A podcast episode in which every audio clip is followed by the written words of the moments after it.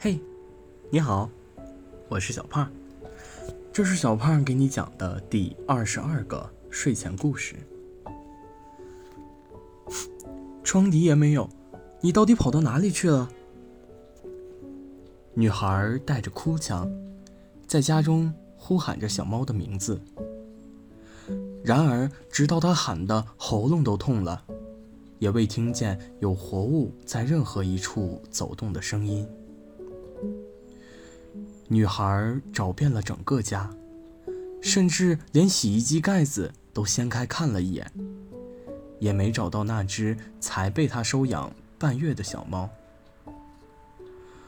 是不是你开门时趁机溜了？女孩的闺蜜发来消息。我听人说，猫会依照习惯判断危险。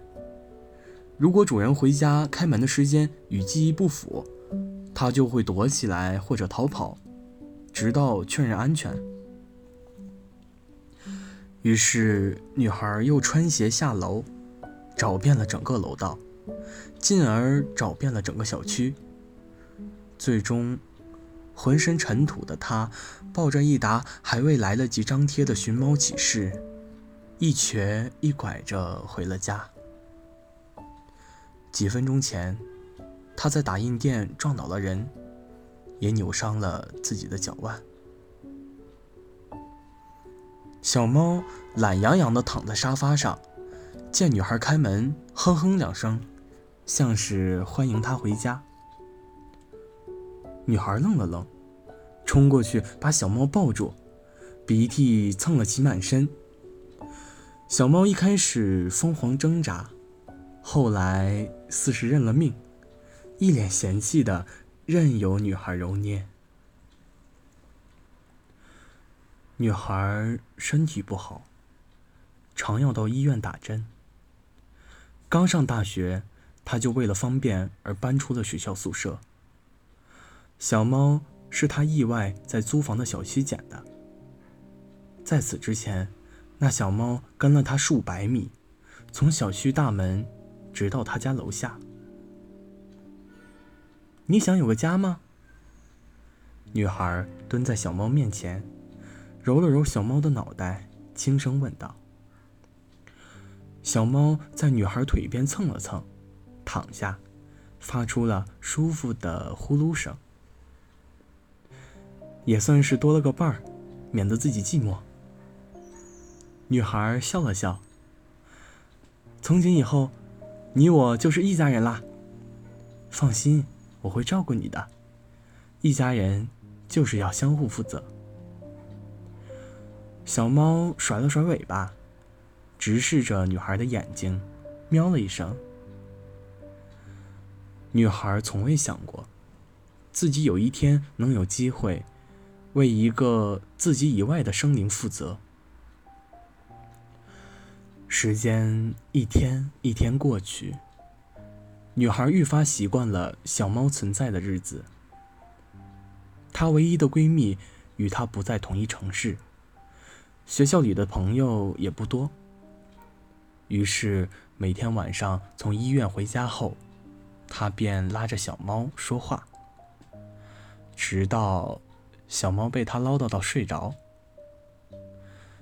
如此这般。半年转瞬即逝。考试周的最后一天，女孩去超市买了鸡胸肉，比平常早了三个小时到了家。小猫又不见了。女孩再一次找遍小区，直到天色变黑。小猫又找不到了。打印店老板一边。帮女孩印着寻猫启事，一边问道：“女孩点了点头，把眼泪抹掉。还是要早回家啊！最近治安不好，好多人都被抢了，外面不太安全。”老板把印好的寻猫启事递给女孩，叮嘱道：“天这么黑，也让你家人替你担心。”之前，女孩却是不等老板说完，就跑进了夜幕之中。寻过巷角时，女孩被人拍了拍肩膀，她惊叫一声，转身后退几步，一个踉跄坐在地上。两个戴着口罩的青年站在女孩面前，其中一人展开手里的折刀，另一人踢开散落在地上的寻猫启事，弯腰去捡女孩的包。然而还不等女孩反应，那捡包的青年便发出一声痛吼，捂着满是血的手向后退去。不知哪来的一个少年，一脚将另一人手中的刀踢飞。卡着其脖子抵在墙上，啐了一口。女孩怔了下。她仍记得少年的样子。半年前，就是他在打印店门口和自己撞得满怀。真恶心，就不能洗洗手吗？少年嫌弃了，撇了撇嘴。喂，我说你啊。不要趁我不在时欺负我的人。”少年道。虽然他每天坐没坐相、站没站相，总跟我唠叨些无聊的事，甚至不打招呼就乱改回家时间，害我想照常护送他回家，去学校门口却找不到人，以至于我浪费了买小鱼干的钱，印了一沓子没用上的寻人启事。但我答应过他。少年眯起那猫般锐利的眼睛，要对他负责的。好了，故事讲完了。故事来自新浪微博温酒师。